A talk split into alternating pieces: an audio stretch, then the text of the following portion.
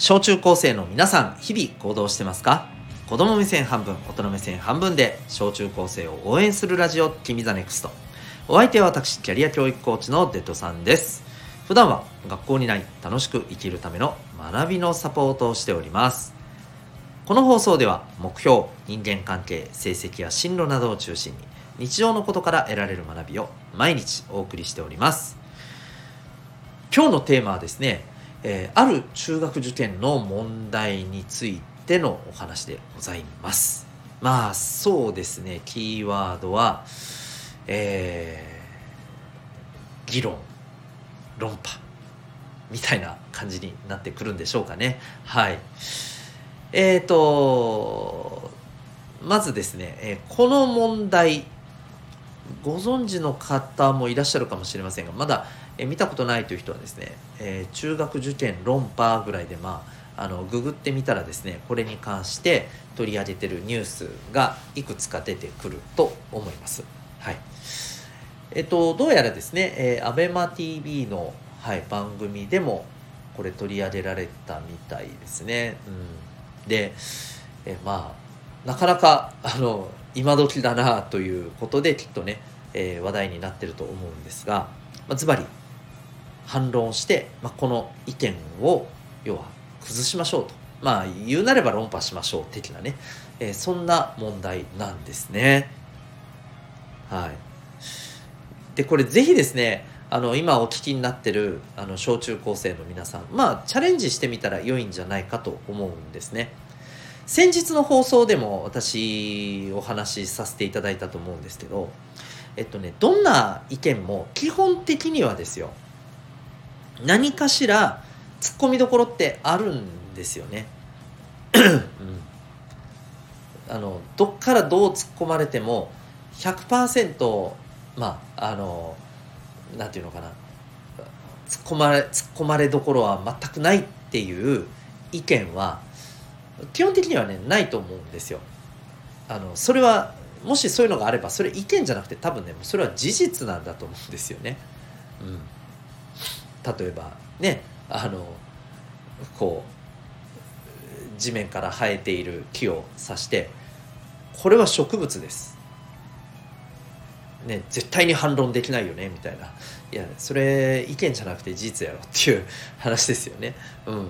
だからそういうのは別としてそうあのどうするべきだと思うとかですねこういうのはまあ何かしらやっぱりこう反論される余地ってあるんですよね。うんまあ、ですので、えー、ぜひですねこれチャレンジしてみると、まあ、一つ頭の体操としていいんじゃないかなというふうに思います。で、えっ、ー、とね、どんな問題なのかというとですね、えー、いわゆるあの甘いものに関する問題なんですよね。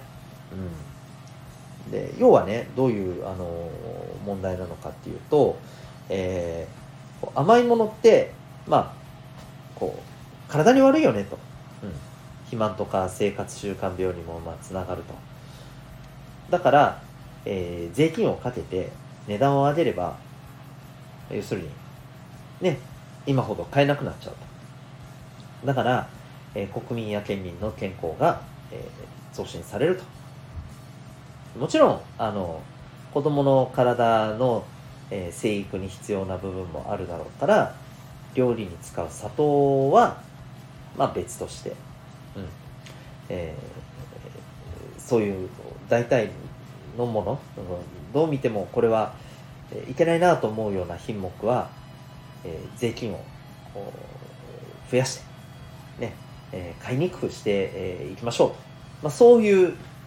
はい、ことをこう言ってる、えー、そういう意見を言ってる人がいてこの意見に対して、まあ、反論しましょうということなんですね。はいまあ、反論するポイントはあの正直いっぱいあるんですよね。まあ、この番組の中でもですね、えー、コメンテーターさんが例えば甘いものって悪いっていや悪いだけじゃないでしょ？っていうところから反論されたりとかですね。うん、あるいはえっ、ー、となんかどうどう見てもいけないなと思う品目だけでいいから税金かけましょう。いやそれってどうやって決めるんだみたいな。何か基準あるんですかみたいな、うん、そういったことだったりとか、はい、まあそういうポイントから反論できますよっていうふうにねおっしゃっているんですね。うん、であのーこれってまあ皆さんぜひですね自分なりにも考えてもらったらと思うんですけどこれ別にですねこの受験問題だけの話ではなくて、まあ、日常の,、はい、あのことの中でもねいっぱいこういうネタになる出来事ってあると思うんですよね。うんなので、えー、そういうものを使ってねまあいろいろ考えてみることは大事だと思います。はい、でまあただねもうこれはあの前に放送でお伝えしたことと繰り返しになりますけれども、えー、まあ相手の意見をじゃあねまあ